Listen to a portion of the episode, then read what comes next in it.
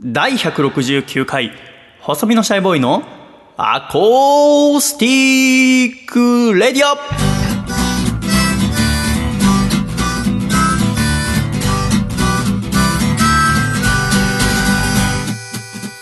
シャイ皆様ご無沙汰しております。細身のシャイボーイ佐藤孝義です。第169回細身のシャイボーイのアコースティックラジオ。この番組は私の自宅からお送りしてまいります。この番組の構成作家はこの方です。どうも構成作家の笠倉です。よろしくお願いします。笠倉さんどうぞよろしくお願いいたします。お願いします。さあそして笠倉君、はい。今週は素敵なゲストの方にもお越しいただいております。はい。自己紹介お願いします。はい、えー、ご無沙汰です。狭間律です。よろしくお願いします。狭間律史さんよろしくお願いいたします。また来ました。ありがとうね、はいそうよね狭間君はつい最近1ヶ月も経ってないのかなとは来て思うんですけど。くださいましたので、はいえっと、166回に来てもらってますのであ、もうそうですね。すぐっていうか、まあ、先週のその、うん、あの、夏祭りの方もお邪魔してたんで。そう、えっと、前回はそうですね。第回168回のアコラジは、あ東京カルチャーカルチャーで行われた、はいアコラジ夏祭り2018はい。スクランブル交差点の真ん中でシャイと叫ぶの模様をお送りしました、はい。そこに狭間君もゲストで出ていただきましあ、遊びに来ました。ありがとうね。ございました。楽しかったですね、めちゃめちゃ。た楽しかったね。楽しかったです。ヘトヘトなりましたけどね、帰り道。そうだよね、まあ、でもまあお昼のイベントだったから、はいはい。あーまあそのねあの何ですかあー竹下君が寝坊するっていう。時期も起きましたそうですね。けど、ええあんな縮こまるんですね。あんな大きい人すごかったですよ。あんな縮こまるんあのですね。袖でええこう来た瞬間があったんですよ、ええええ今しれっと出ていいですか？みあたいななんかすごい確認されてじゃあしれっといっちゃいましょう。そうって言ってしれっと登場だったんですけど。どうやって登場するかとか、はい。打ち合わせをする間もなかったからね。い いませんでしたからね。面白かったです。よ。やっぱあの負い目があるとね、はい。人ってのは面白いです面白い。そうですよね。あれは面白かったですね、ん。あと出演者でいうとそう楓ちゃんもねはいはい。来てくれてて、うん。楓ちゃん。楓ちゃんなんか雰囲気変わってましたよね。なんか変わりましたね。なんかねやっぱ社会人になると変わるんそうですね。大人になられてましたね。そうなんか堂々としてて、ああこうやって成長していくんだなと思うとすごく嬉しかったですけどはい。ね、楓ちゃんはあのー来週会社が夏休みってことで、はい。次回170回のアコラジに出てくれる予定になってますけどね、楽しみですね。うん何喋りますかね？楓ちゃんとね。楓ちゃんと。うーん、まあ、そうですね。まあ、ラジオ会社にうん。就職されうんてるから、あん。まラジオ会社って言葉は初めて聞きます。ラジオ関係のねラジオ制関係作会社ですね、まあ、そこら辺の裏話をいっぱい聞きたいですね。そう。悪口とか、えなんで？悪口とか、悪口というかゴシップとか。なんか実際働いてねそうですね。夢見てた場所って実際どうだったのかとかそのギャップとかもいい感じに。どうだったかとかうん。ですね、楽しい部分とまあねしんどい部分がねまあ、絶対ありますよね、働いてたら。あの今はその制作現場にいるらしくてイベントとかの、うーん。であのどうだ新池袋かなんかで行われてるあのウルフェスにはい。でえーずっと仕事してるってそこに風倉行ったんでしょ？はいこの間あの家族で。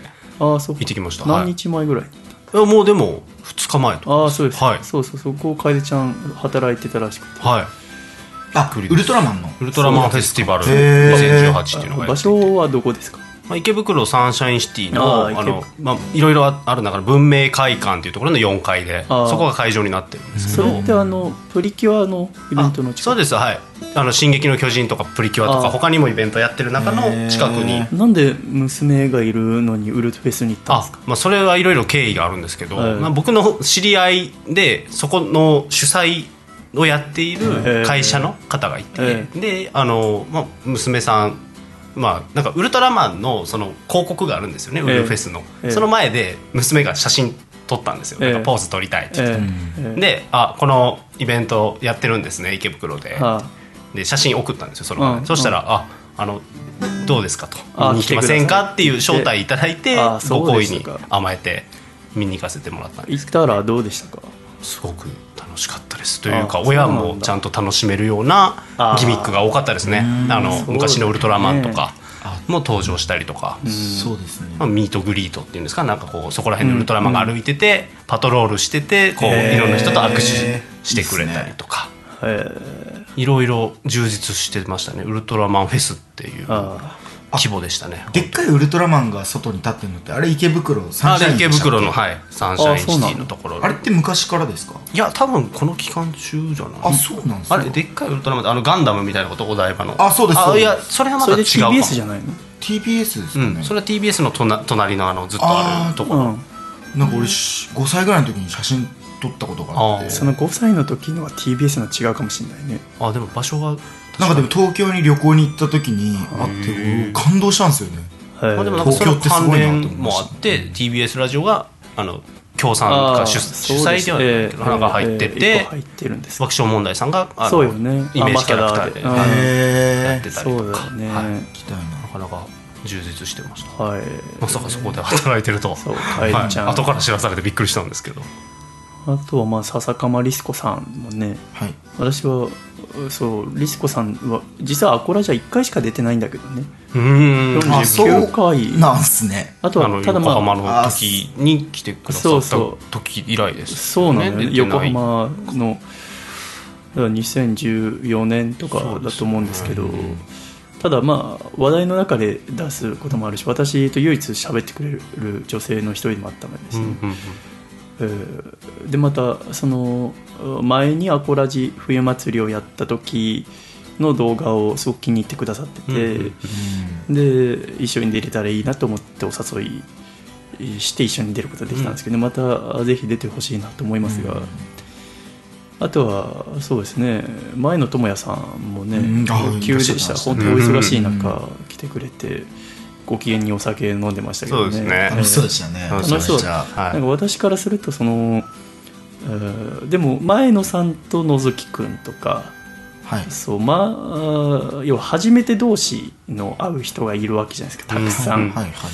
竹下と前野さんとか前あるかなイベントで。でもアコラジでこまあうつながってる。野月君とかはそうですそう竹下君そうか。な、あーと思いますから、なんかこうただこうラジオをを介してはいるってことで、うん。なんかこう初めてじゃないような、うん。うんしてるのが私は非常に不思議に思ってですね、なんか自分が好きな人たちがこう仲良くしてくれてるのは、えーすごく嬉しいことですよね。そうですね。ね。うん。であのイベント、まあ、3時ぐらいですか終わって、はい。で、えーみんなで打ち上げするにしても人数が多かったので、うん出演者だけで8人ぐらいいてそうですね。で、えー作詞家の只野夏美先生もいらっしゃっうん。一緒に来ていただいたこともありますしであと風倉の嫁さんとうん。娘ちゃん2人。でどこ行けばいいのかなと思ってちょうど晴れてましたので、うんえー渋谷ですか？ら代々木公園がね、はいはい。あの NHK の隣にある、うん楽しかったですね。で代々木公園でなら好きに過ごせるだろう。って言って、うん。代々木公園に行ってみんなで食事しましたけど、うん。まあそこで3時間ぐらいねみんなで、はい。楽しかったですね。楽しかったですね。えーお祭りやってましたそうなの、うん。お祭りやっててステージで音楽をも演奏しながら、そうですね。で世界の料理とかもビャーって置いてあって、はい。えーな何食べました？僕はまあお酒ももちろんそうですけどなんかホットドッグ食べましたよね。美味しいフランクフルトの。あ野月君と並んで。なんか食べてましたね。食べました。なんか店のおじさんがずっとでっかい声で「フランクフルトナンバーワン。でも本当のナンバーワンのフランクフルトは私ね」っていうのが変な下ネタをずっと言ってでうわーって言った後ニヤーって言って俺の顔をずっとじろって見るみたいなくだりを並んでる間ずっと待って見てました。でも美味しかったですよ、美味しかった。うん、ナンバーナンバー2のフランクフルト。でしたなんかいい感じだったよね。あの、うん。そのお祭りの隣のところでこうフリースタイルバトルみたいなのがやってましたね。b ボーイたちが集まって。子供たち、はい。10代の10代行ってないうん、なんか10代ってまあ小中学生ぐぐらいの子たちが。小3とか4ぐらいの子いっぱいお前のライムは本当に雨。みたいな。すごい。小学生が「今日俺はお前を殺しに来た」めっちゃ面白かったですね。声変わりしてないよね。やっぱさあのね大人がやるのもかっこいいけどはい。やっぱ私はああいうのをちょっと見れないのはやっぱあのマジで捉えちゃうっていうそのやっぱ言葉は魔法だから、うん。怖いと思って見れなくなっちゃうんだ。でもあれはああいう文化なわけだからいいわけじゃん。か、まあまあまあそういううまさがあるわけだからお互い分かってる中でやってるから、でも私は見れないんだよ。やっぱあの子供のはうん見れたっていうか、あまあわ笑っちゃう、わ笑いますよね、えーダンスバトルもやっててあーそうか。ポップダンス。のあ感動しましたけどね。あなんか名古屋から一人遊び遊びっていうかその大会に来てる子がい。て、あ、でその東京の子と決勝戦で当たって、で名古屋の子負けちゃうんですけあどあそうなの、うん。のもうあみんな結構観客の大人も最初ちょっと小バカにうん。するというか可愛いみたいな感じで目線で見てたん何です歳ぐらいのその子たちも小4小5ぐらいだったと思うんですけどそうですか。周りの大人の方がなんか熱くなってましたもんね。うん。ああそうか野月くんがめちゃめちゃやれーっつって興奮してて。かませーっつってましたよね。よかったですよめちゃめちゃ。名古屋からね。グッときましたね。笠倉と野月くんと狭間くんがそのみんなでこう集まって、まあ、全部でか15人ぐらいで打ち上げしてるじゃないはいはい。そこから1 5 6人かでいるとこから、まあ、そのラップバトルの時とかはちょっと離れてましたからね。みなんかフランクフルトとか買って離れてビャーって見に行ってで、まあ、別にいいいいですけどね、はい。いいですけど勝手にビャーって行っていなくなってる間 その嫁さんがね笠倉のは、はい。その娘の相手とかしなきゃいけないわけですけど、まあ、あの福田さんとか一緒に遊んでたけど、うんで、えー嫁さんがもうえーあいつはすぐ勝手に消えるっつって。せめて休みの日ぐらいって言ってね。まあそうだよなっていろいろ不満あるわな普段だっていろいろ外出歩いてんのに。こうやってめっちゃ綺麗別に遊びで出歩いてるわけじゃない。でもやっぱりさでもやっぱ私それ聞いててねそのまあ、娘はめちゃめちゃ可愛いし、いい子だしその俺はびっくりしたのはその2人目の娘ちゃんがまあ今7ヶ月か8ヶ月ですけど、ね。はい。以前その4月にお会いした時はまだ赤ん坊でしたけどもう女の子の顔になってたんですようん。ねちゃんと。まつげが長くてですねうん。クリッとしてて。あ子供ってのはこんな変わるもんかと思って。でもやっぱ毎日一緒にいるのは大変なんだろうなと思ってですね、うん。でその狭間は今その遊びじゃないって言ったけど、はい。やっぱその外を見れるたり出歩けるってこと自体がやっぱりその仕事であったとしても羨ましいんだろうなと思って、うん。ああまあでもそうですね。やっぱ確かに。そういうところを思い合いながらやっていくのが夫婦というものでそうなんですで笠倉はそこに時々かけることがあるんですおそらく。そうなんですよ。そうなんもうそれで喧嘩ばっかり、え え昨日もそれで、ええ。やっぱ男のやりがちなことでしょうけど、うん。おそらくそう外で歩いてとか勝手にって言われた時別に遊んでるわけじゃないよとか言うわけですね、うん。それを多分きつい言葉で言うわけですけども。そうなんですよね。言い方な。あ言い方本当に。相手を思い合いながら言わなきゃいけないわけですね。しやっぱ仕事とかでええ。同じミスを何度も繰り返すってあんまりないじゃないですか、えやっぱ家庭でええ。もう何回も繰り返しちゃうんですよ。え同じこと。で喧嘩して反省してまた同じことで怒られて。あ最近ちょっとやばいなと思い始めてるあああそうなんだ。そうなんですよ。だからまあそう喧嘩思いやりっていうのはただまあやっぱりその信頼というものがありますけどお互いにね。うん。ただその福田さんがあ前回の「アコラジ夏祭り」この間ののその放送の中でも言ってるんですけど、うん。ドミノマスクの感想でね、うん。はい。そのまあ愛情とか恋っていうのは難しくて、その常に操作相手の心はあ操ることはできないと。うん。常に自分の心をだけしかできないと。だから自分の中のいろんな選択肢が生まれてくるけどそれを一つ一つ消して自分の正しい道真理を探すっていうのが大切だって。でだから相手を相手が自分の思い通りいかないからってイライラとかしちゃいけないわけですよね、でも相手のことは操作できないけど相手のことを考えながら自分の進むべき道を決めることはできるわけですよね、うん。だから相手が自分の思い通りいかないって言ってイライラしちゃいけないけどもやっぱ相手が自分の思い通りいかなかったり裏切ったりするとものすごく悲しくなるわけですね、うんえーまあ打ち上げビャーってやって、えーそうですね、えー最後まあ一人ずつ帰ってってねおの先に前野さんが仕事でお借りになって、ああそうですね。で笹川リスコさん翌日イベントあるからって抜けててで我々がこう駅帰ってね一人ではい。帰ってきましたけどやっぱ祭りの後の寂しさがありましたねやっぱ。そうですね。そういう時やっぱ一人で暮らすのはあれだなと思いながらいましたけどね。でもまたやりたいですねああいうお祭りはね。合唱。合唱楽しく。ああいうのやるとみんなで歌える曲を作りたいなと思いませんか？うん。そうですね。ねえ。うんゲストリストなんてやっぱ最高ですよね。あありがとうございます。びっくりした。あれはいいですよね。気持ちいい。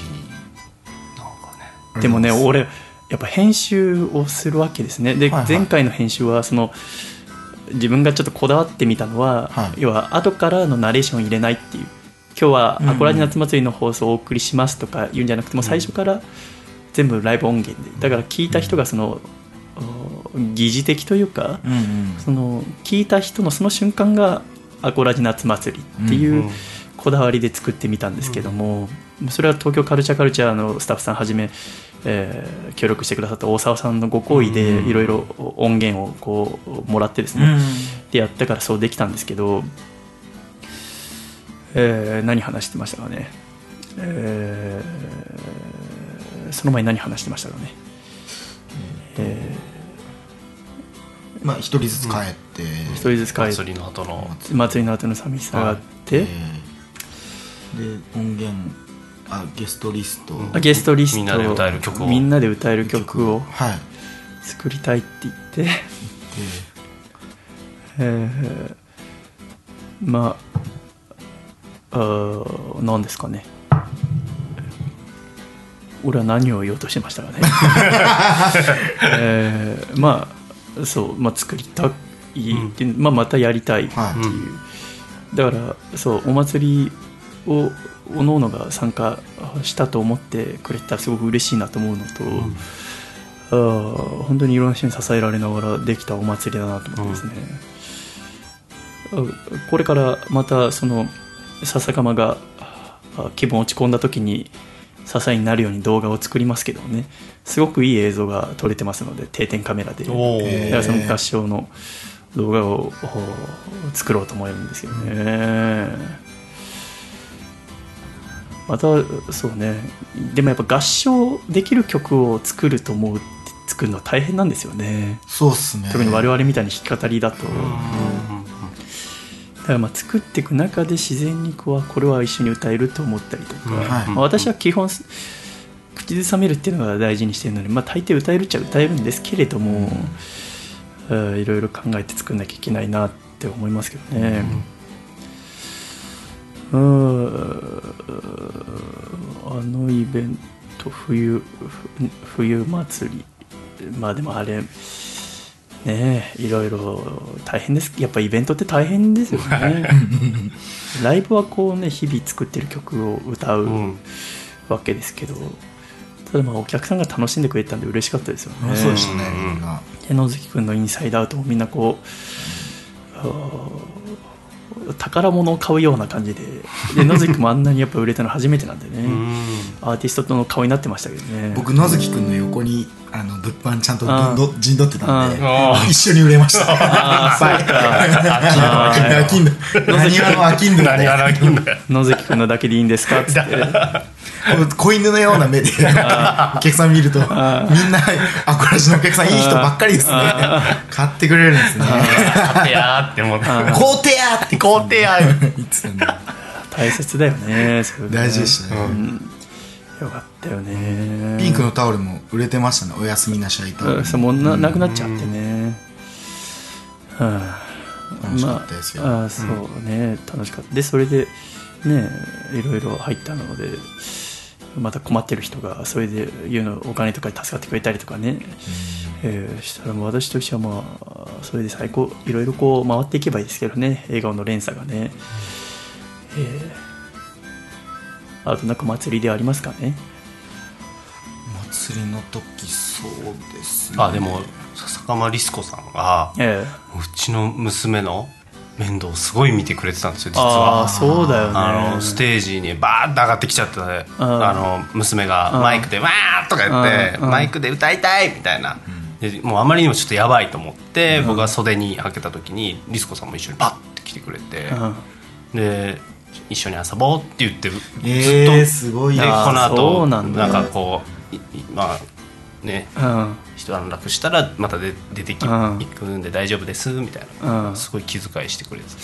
そのイベント終わった後もずっとリスコさんと手つないでそうなんですよ。代々木公園 すごいリスコお姉さんみたいな感じにはなってたんですよね。代々木公園に、ま、まで歩いて多分10分ぐらいかかりますけど、あのみんなでバラバラになっちゃったんですよね。3組ぐらいでそう一緒に行くってなっしましてただその私とかゆうちゃんがその要は休みの土曜日の渋谷だったのでその、番組見てる人がたくさんいてその写真になっちゃって、はでみんなに待ってって言えなくてで写真10分ぐらいビャってその撮ってるのを見てまた声かけてくださる人とかいたので写真撮ってる間にバラバラになっちゃってで野月君はタバコ吸ってたりしてで狭間君と野月君と楓組。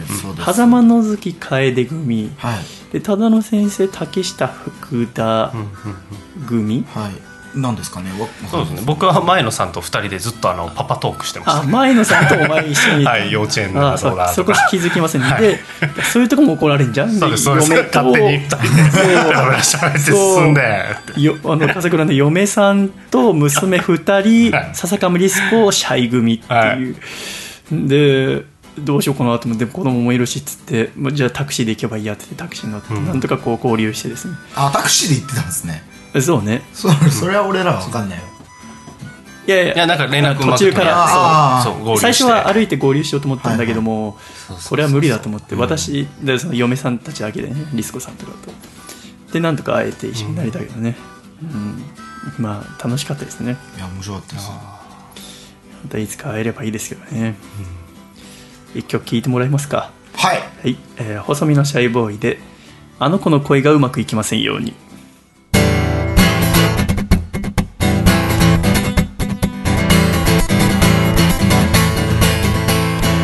僕は本当に嫌なやつだな。ヘドが出るほど心の中いつも真っ黒黒でたまんない。やいや。好きなあの子が好きな男は僕じゃないことが耐えられなくてずっとうじうじうじうじ悩んでいるのさ。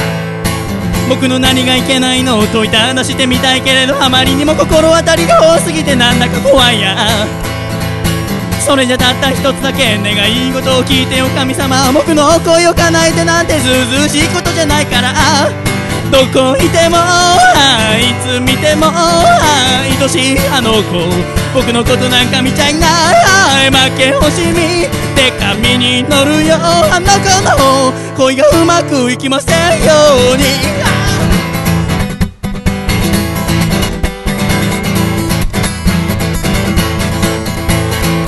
僕の何がいけないのを問いただしてみたいけれどあまりにも心当たりが多すぎてなんだか辛いやそれじゃたった一つだけ願い事を聞いてよ神様。僕の恋を叶えてなんてずうずうしいことじゃないから。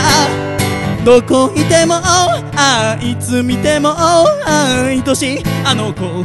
僕のことなんか見ちゃいない。はい負け惜しみで紙に乗るよ。あの子の恋がうまくいきませんように。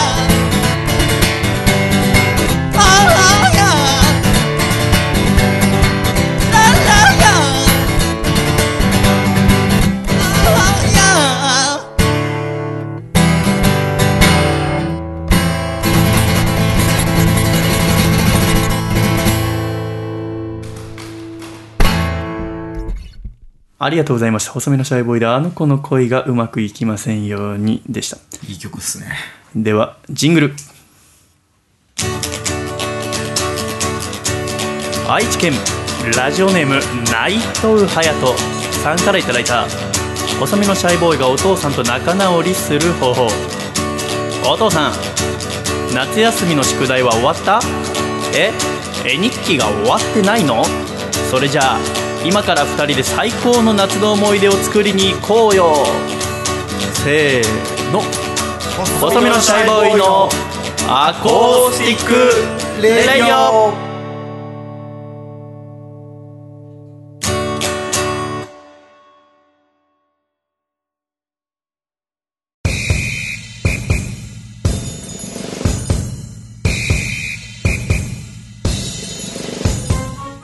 シャイ。第169回細身のシャイボーイのアコースティックラジオ。この番組は改めまして細身のシャイボーイと狭間律師と。笠倉でお送りしてまいります。よろしくお願いします。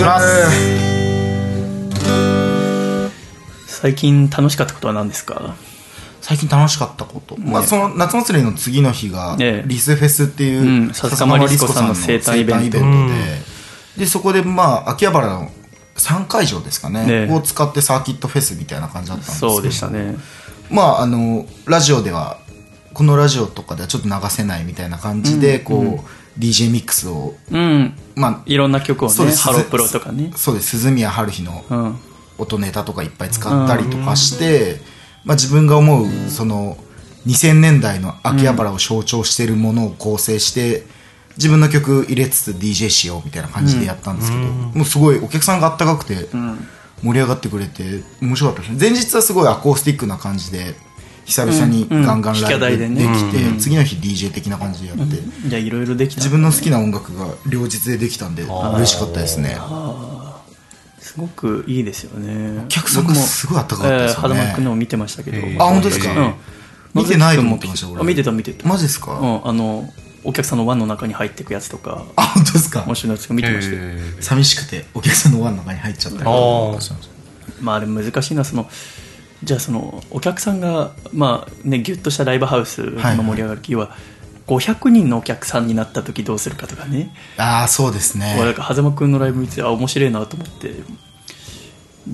でもあれができるのっても100人ぐらいまでじゃないですか。そうなんです。まあ一応まあその人数とかええ。箱を最近もう調べてえそれに合う感じで事前にうちでつないだりとかしてるんですけど。だからあーそういうのも。じゃあ逆にそのね1000人規模のところでやる用のをあそこでやって盛り上がるかっていうとまた違うとも思いますし。そうですね。なんかまたいろいろ考えて組まなきゃいけないなと思いましたけど。まあ、で野関君、まあ、今回だからそのねシャイのお知ってる人っていうので、まあ、狭間君と野関君をリスコさんが呼んでくれましたけど。福田さんもいましたね。あそう福田さんはヨガレッスン。ヨガレッスン。入れなかったんですよ福田さんのヨガレッスンそう。は割とえ。入場規制というかみんなもう そう寝ちゃう。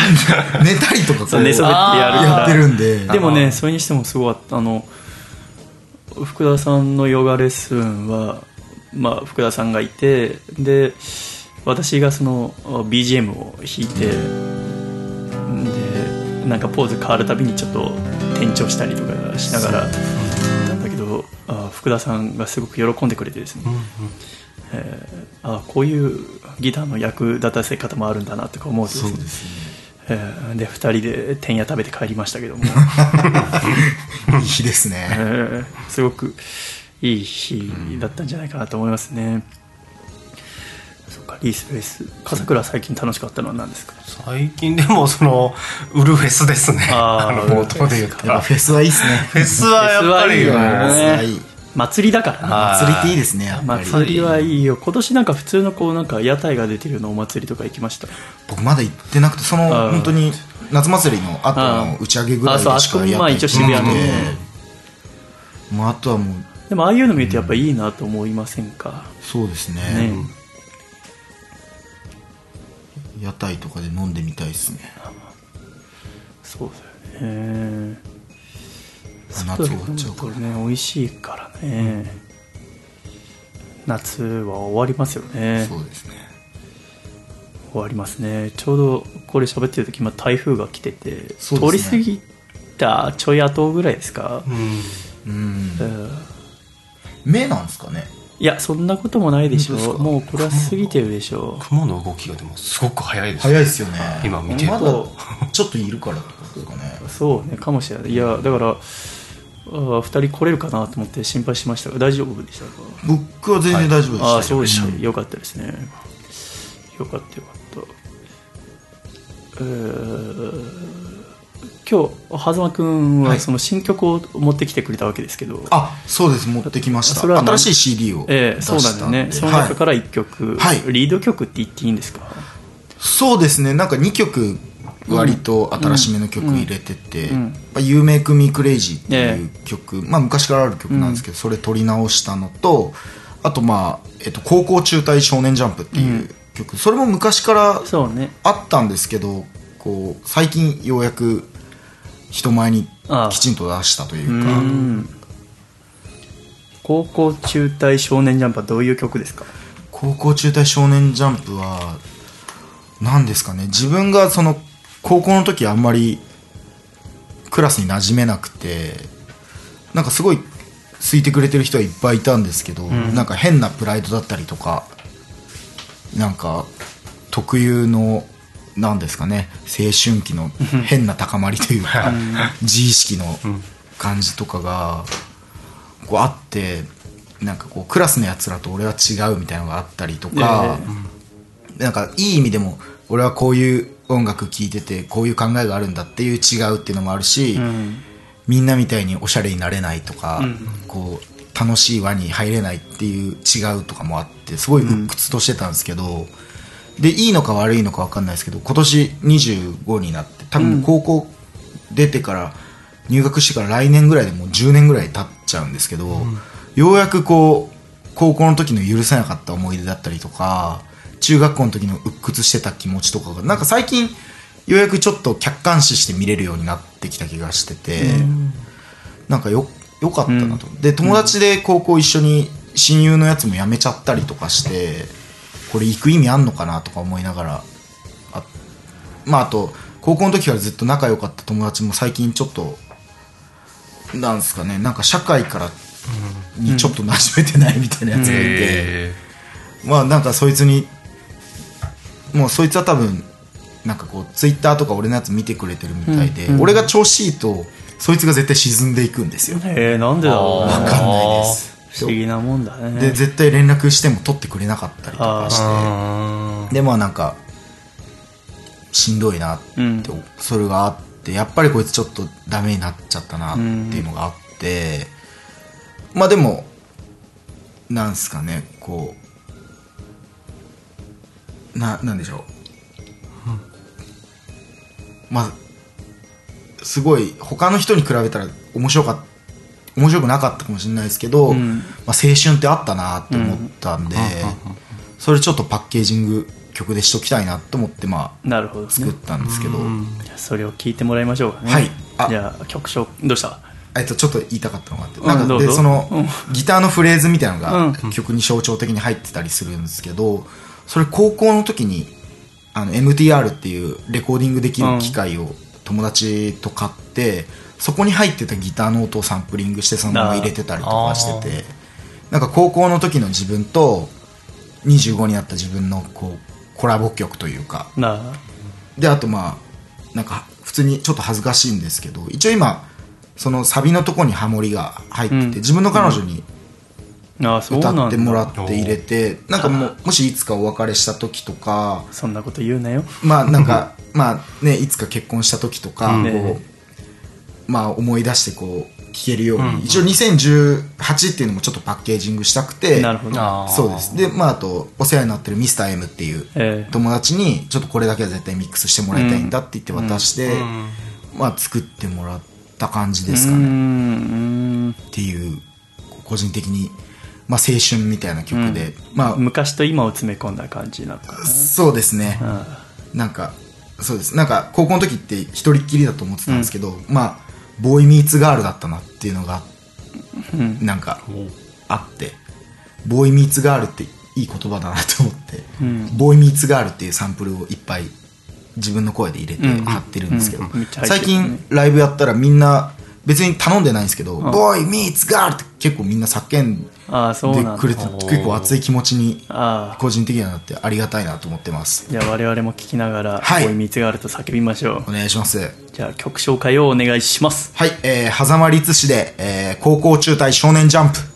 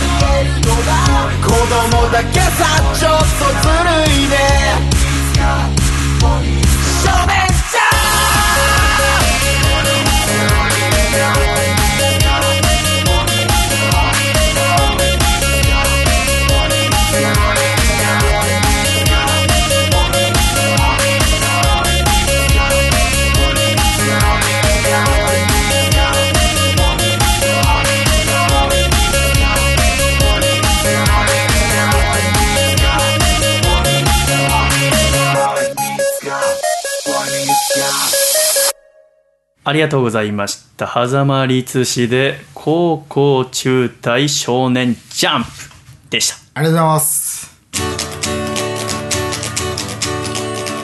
愛知県ラジオネーム食われた羊羹とかじられたみかん。さんからいただいた細身のシャイボーイがお父さんと仲直りする方法。お父さん白装束を着て何をしてるの？え？台風を呼んでる？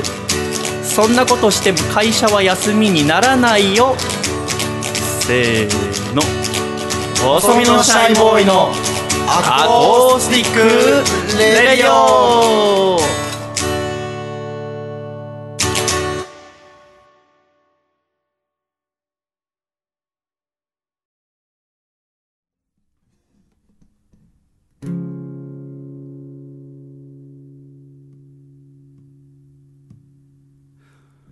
離れて暮らす君よ。今何を考えている？僕は君のことを思っている。くっついたり離れたり繰り返してきた一年を一人ぽっちの部屋で思い返してる。会えない日々は辛いよ。毎日声が聞きたいよ。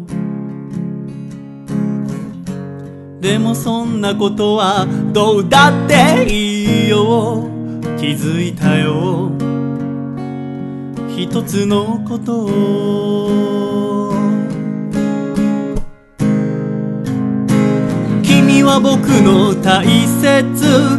代わりなんていない。んだ。他の誰かではなく僕があなたを幸せにすんだ。たとえ愛が薄れても不安にならなくていいよ。必ず僕が守るよ。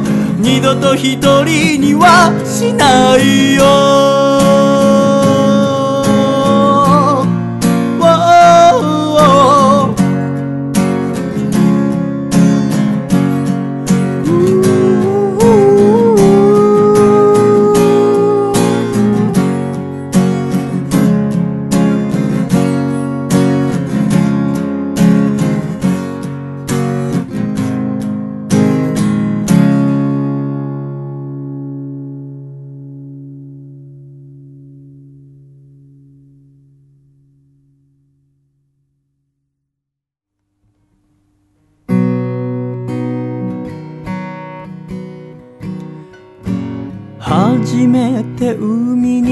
た夜のことを忘れず覚えてる。真っ暗で何も見えず取り残されたようでひどく不安だった。それでも前に進むと遥か彼方に優しい光見えた。その時いつも一緒だよ。見守っているよと言われた気がしたの。君にとっての灯台のような人でありたいよ。離れていても見守っているよ。迷った時は行く手を照らすよ。君を愛し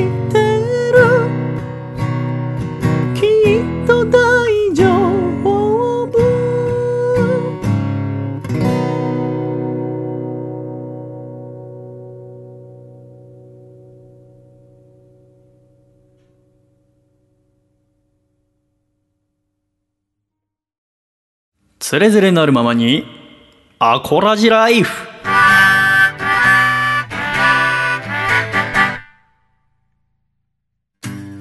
つれづれなるままにアコラジライフ。このコーナーでは「ふつおた」と毎回テーマに沿ってアコラジっ子からいただいたメッセージを紹介しています。つれづれですね。今週はアコラジっ子の方からアコラジ夏祭りについてのメールをたくさんいただいてますのでそれを読んでみましょうかね、はい。こちらまず1通目。田舎のハムスターさん女性の方からいただきました。皆さんシャイシャイ。アコラジ夏祭りすごく楽しかったです。あこの方は会場にお越しいただいた方ですね。えー建物の前で野月ひろと君と前野智也さんを見かけて本物だとなり そこからずっとテンションが上がりっぱなしでした。アコラジオールスターズの皆さんにも初めて会いましたがいつもラジオで聴いている人たちが目の前にいるというのがすごく不思議でした。特に笠倉さんのまつげが長かったことが一番印象に残っています。そうですね。へー。一番印象に残るあー。よかったですね。まつげ長くてえー。細身のシャイボーイのコールも初めてできてインサイドアウトも変えて歌も聴けて幸せ感が半端なかったです。また行きます。ありがとうございましたといただきました。こちらこそありがとうございました、また来てました。ね笠倉さんのまつげが長かった私よりも長いですか？私もまつげが長いで有名なんですけど。同じぐらいじゃないですか。爪楊枝とか乗りますよ。はい。爪楊枝が 拾ってくれる。昔昔なんかやりませんでしたまつげ長い人あるあるだと思うシャーペン乗せてませんシャーペンの芯を何本乗せれるかとか長さをアピールするために船の学校がなかったっぽいですね。あれ大阪の文化かな。大阪の悪いのいやうちもありました。悪いノリもあるんでしょうけどう。まあね。ちもありましたよ。まあ、この利点というとやっぱね娘ちゃんたちにねうまくね引き継がれているんで、ねそこはねやっぱりねだはい、ねもう長いに越したことはないですから、はい、そうだね、はだって女性はだってつけまつげする子もいれば、そのね育てたりする人もいてまつげって男はあんままつげってどうでもまつげエクステとか言いまつすよね。けつけるんですよね。ね。なんかね伸ばしたりし。て男は別にまつげ別にあんま気にならないけど女性は結構ね、はい。はい大切なポイントなんでしょう、ね、女性からだから言われますよねね。まつげ長いですね今。女性からしか言われないよね、まつげ長いですねとは。俺二人のまつげに集中して見たことないそうだろうね。そういうもん。だから私なんかはもともと眼鏡つけてましたが、眼鏡のレンズがすぐ真っ白になっちゃうんですよね。まつげがレンズに触れて触れてってことですでねまつげは水を弾くために油がついてますから、あーだからそれがレンズに付着してすぐ白くなっちゃうのでそれが嫌で大丈夫です。狭間君は大丈夫だ まつげ長い方かなと思ってましたけど、あ多分そあのーでも長いまあ長い。濃い顔なんで、あえあま奄美大島の男の人ももしかしたら長いかー、なるほど。もしれないああそうかそうか。だからそれも嫌でレーシックしたっていうのもあるんですけど、あえー、と思いましたね。次のメールいきましょう。はい。こちら群馬県ラジオネームまるまるさんからいただきました。シャイさん笠倉さん狭間さんシャイ。シシャイ。アコラジ夏祭りお疲れ様でした当日は渋谷の歩道橋をひたすらぐるぐるしつつもなんとか開演前に会場にたどり着くことができました。この方もお越しくださった方ですね。うん。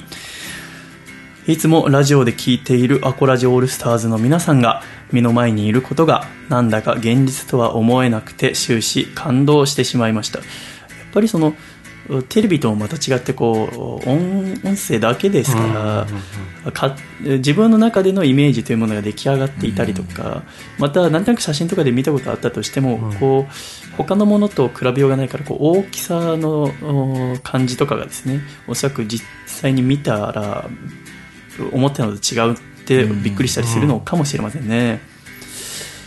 開演前のひろしさんのヨガ瞑想タイムから始まり ゲストリストでの室谷さんへのメッセージやあラストあの子の恋などほろりと来たりくすっと来たり笠倉さんの娘ちゃんが可愛かったり 盛りだくさんでとっても楽しかったです。そして春日様とシャイさんのやりとりも微笑ましくて見ているこちらまで照れてしまいました。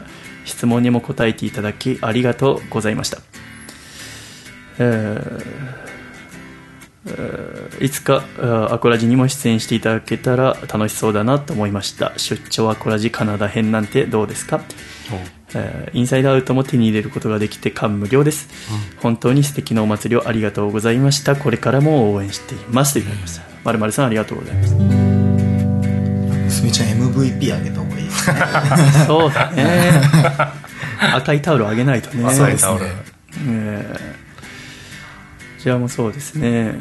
会場来てくださった方最後だとこちら愛知県のラジオネーム食われた羊羹とかじられたみかんさんはあ大好きな曲を合唱できるのはとても感動的で爽快でしたと。室谷さんのことは映画の舞台挨拶であった程度ですが先日改めて復讐のドミノマスクを見たこともあってゲストリストは途中から歌えなくなってしまいました。えー今まで声でのみ認識していたアコラジオールスターズの皆様特に楓さんかわいい狭間さん思ったよりもずんぐりむっくり野月さんは絶対に髪を切った方がいい。待って。にも俺のせいで野月くんも言われてる感じしますよね。その流れで。流れでお会いできて、えーこれからはラジオを聞いたら具体的なイメージができてより楽しみになりました。ありがとうございました。といただきました。こちらこそありがとうございます。そうですね。なんか私としましてもそのどっちがいいかっていうのははっきり言えなくてですね。その音声だけで楽しむ楽しみってあると思うんですね、そそっちの方が幸せなこともあると思いますしまあその実際に見ていただいて、えーいこれから聞いた時にイメージがまたできる容姿だったりとかなんだっていう、えー温かさとかですね。でそれも面白いと思いますので、まあ、その人の楽しみに合ったものでいいと思うんですがこれは夏祭りはいいお祭りだったんじゃないかなと私も思ってるわけでございますね。そうでございますわそうねですよね。でさあね。そう思いませんか？すごくいや面白かったでですねめちゃめちゃ。ねえ。いい日でした。また合唱もしたいしね。そうですね。でもあの私がそのまだ編集したりしてて思ったんですけど、はい。あんだけ何百回も弾いてるであろうゲストリストのコード間違えるのなんでですか？絶対言われると思ったんですよね。しかも何回か間違えますので最初の2小節目ぐらいでね。これ今どこだっけって思うんですよね。いやいや2回目のコード変更ですから。えこれ信じられなかったんですよね。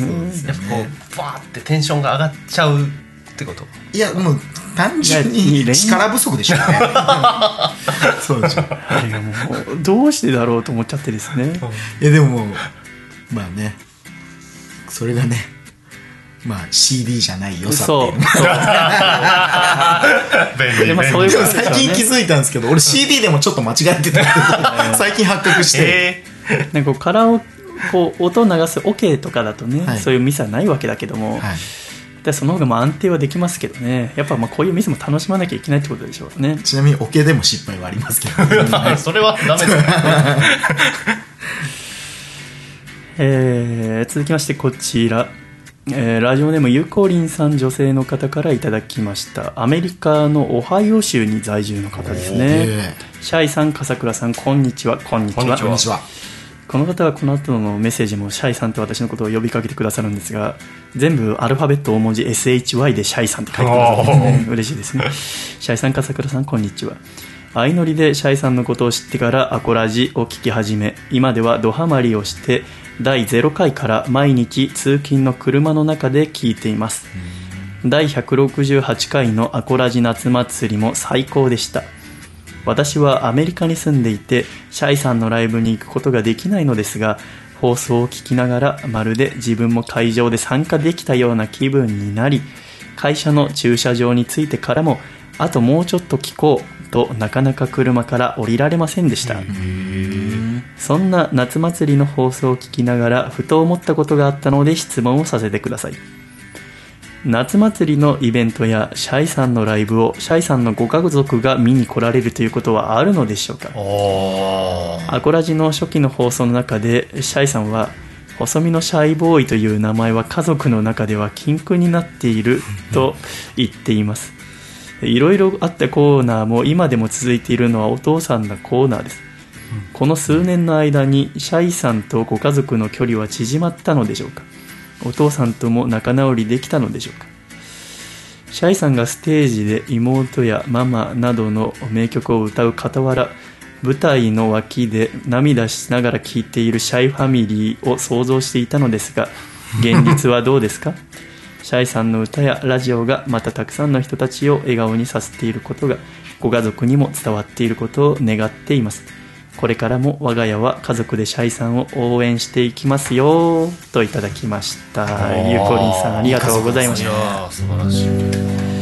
私はあーあー自分の家族や身内がライブなど見たことは一度もなくてですね、えーまあ、私の活動そのものが認められているものではありませんので、えーねえー見たことはないんですけどもあのーまあいろいろあってですねあのーえーまああー細身の細胞を始めたのが2013年ですかね。ねだからまあ5年になりますけどもそれと同時にあの、まあ、父さんとも連絡取れなくなりましたし、えーまあ、それに伴って父ちゃんのおばあちゃんとも連絡を取らなくなったわけですけども、あの弟とやってきましてですね、えあのまあ、おばあちゃんも85歳ですし、ちょっとどうしても会わずにいられなくてですね、ただもう気づいたらその父さんの実家父さんそこにいませんけど、父さんの実家の前に立ってたんですよね、暑い日でね。であのどうすっかなと思って手土産も何も持ってなくてですね、で5年会ってないしでばあちゃんもなんていうか分かんないしでピンポンとりあえず押したんででガジャはいって男の人の声が出てでそれはお父さんのお兄ちゃんなんですね。で国語の先生しててすごく厳格な方なんですけど俺もなんて言うか分かんなくてですね。あの佐藤孝義ですって言ったらですねあのまあ、お兄ちゃん出てくれてですねあの、まあそのままおばあちゃんとも会ったわけですけども、あのお前顔変わっちゃったんだっつってですねお前こんなちっちゃかったのにって示すのが1 1 0センチぐらいでですね。まあそのなんで小学生の時で止まってるか知りませんけどもそのまあ最近いろいろあったっつって話したらですねあのそんな焦んじゃないよっつってタカちゃんはもうタカちゃんなんだからっつってですねまあ85歳の人に言われるとすごい元気が出るんですけどもね、えーそうですね。だからまあ私もいろいろ本当に勝手なことをやってきましたのでね。あのあさってですね。久しぶりに父ちゃんにも会う予定ですけども、うんいいっすね。ねえちょっと話してみようと思いますね。だからそうですね、えーこちらロサンゼルスのカリエンテさんからいただいてますね。シャイさん笠倉さん皆さんこんにちは。こんにちは。じゃあえー第168回の放送をたった今聞き終わりましたと、えー夏祭りの音声とっても楽しくてあっという間で、えーもう終わっちゃうのと思いましたと、えー今回のあーアコラジ夏祭り本当に素敵で、えー特にシャイさんと春日さん、えーのアコラジを聞くきっかけとなったお二人ですが相乗り以外で初めて聞く二人のやりとりはとっても優しくて温かくてしょうもない不満ばかりが口をついて出てしまう私たち夫婦ももっと優しい気持ちでやれるようにまずは私から頑張ろうと思わされました、えー最後になりましたがお付き合い1周年本当におめでとうございます。これからも幸せな二人をずっと見ていきたいです。ということでいただきました。ありがとうございましたなんすかそのいいおはがきらしきましたね。そうですね。うんグッとくる。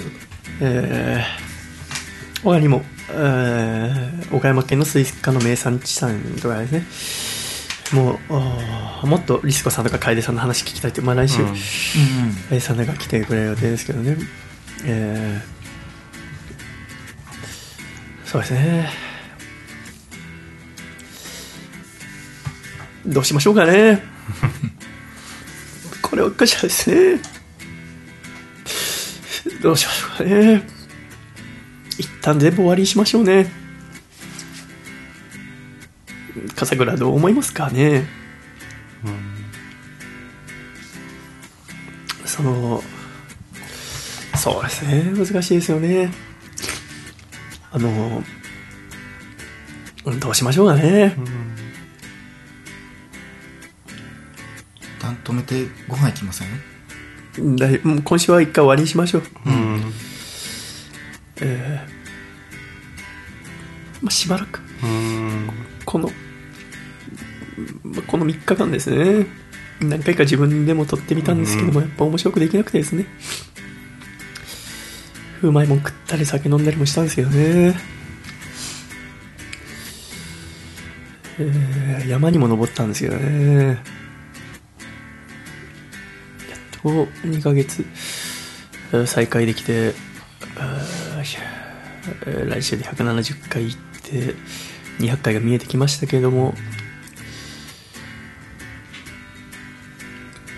今あれ楽しかったですよね。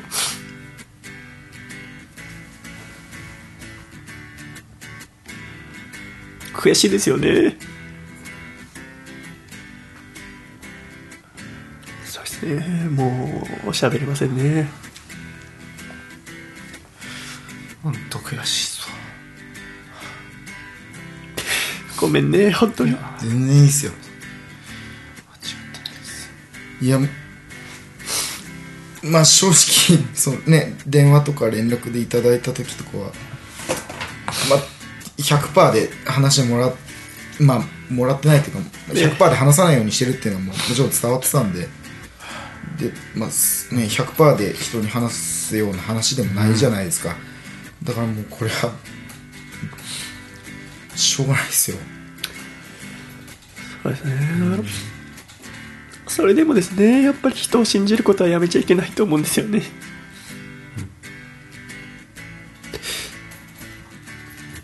そうですね。悲しいですね またなんとかですね。どうにかしてそのもう一回笑えるように、えーどうやったら笑えるようになるのか分かりませんけれどももう一回笑えるように努力をしてですね我慢をしてですね自分が笑えないと人を笑わせることは無理ですからねそれでまたもう一回ラジオの世界に帰ってきたいですね、その時はいつになるのかは分かりませんけれどもうんもう一回ちゃんと一からやっていこうっていうことですね。はでも君今日もありがとうございましたいやね。全然全然ね笠倉ちゃんもありがとうね。ごめんね。こんな飯行きましょう。でも今日その普通に撮ってたらうん。怖いなって思ってました。そういう姿をね、細見さんが僕らに。見せてくれたのがやっぱ信じてくれてる証拠だなって思って。いや本当。悔しいです。ごめんね、本当に。こんな形で明らかにやっぱり。いつも通りのシャイボーイじゃないなって思いながら。辛くて。そこも含めて。リスナーに。アコラジコに。届けるべきなのかなとか。そういう葛藤も含めて。電話で話しましたけど。今は辛いけど後になって笑えるんじゃないかとかでもここまでして残すもんなのかなっていう葛藤も含めて。うん。一回やっぱりあまりにもちょっとうん。ちょっと整理を、ね。うん、した方が絶対いいと思いますね。ね。心の、まあ、お父さんとも会うっていうふうに言ってましたけど、一回ちょっと。そこもね、含めて、また必ず、戻ってこれると私は、えーまたそう思えるようになるはずですから、え俺も戻ってきましたからね。いろいろ ありましたけど。ーねうん。そうね、そうだよね。全然普通にどれぐらい時間はねかかるか。うん。わかんないですけど、またそれを信じてね一日一日やるわけですね、本当にどうもすいませんでした。まあしばらくお時間いただいてですね、えー私もちょっともうちょっといろんなとこ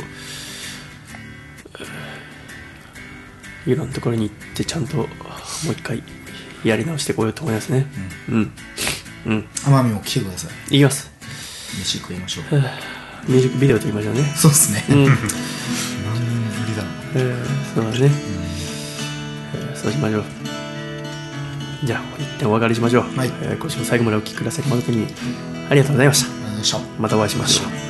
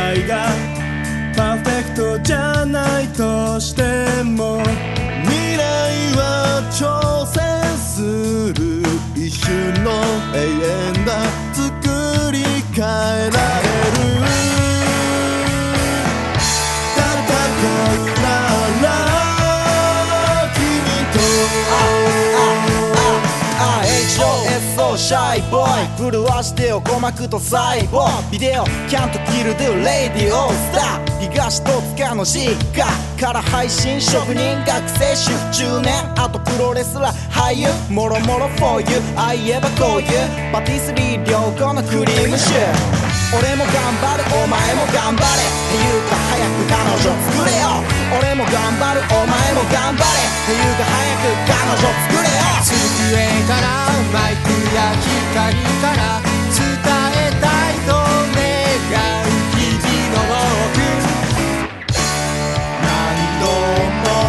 立ち上がる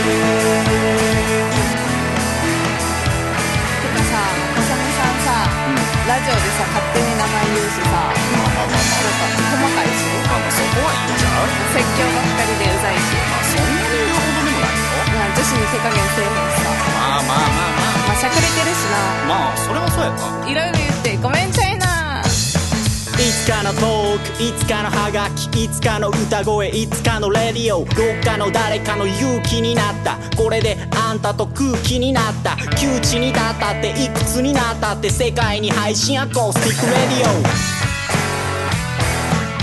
聞かせてくれよラジオスター。終わらないラジオの続きをさ。悲しくて突き放す時も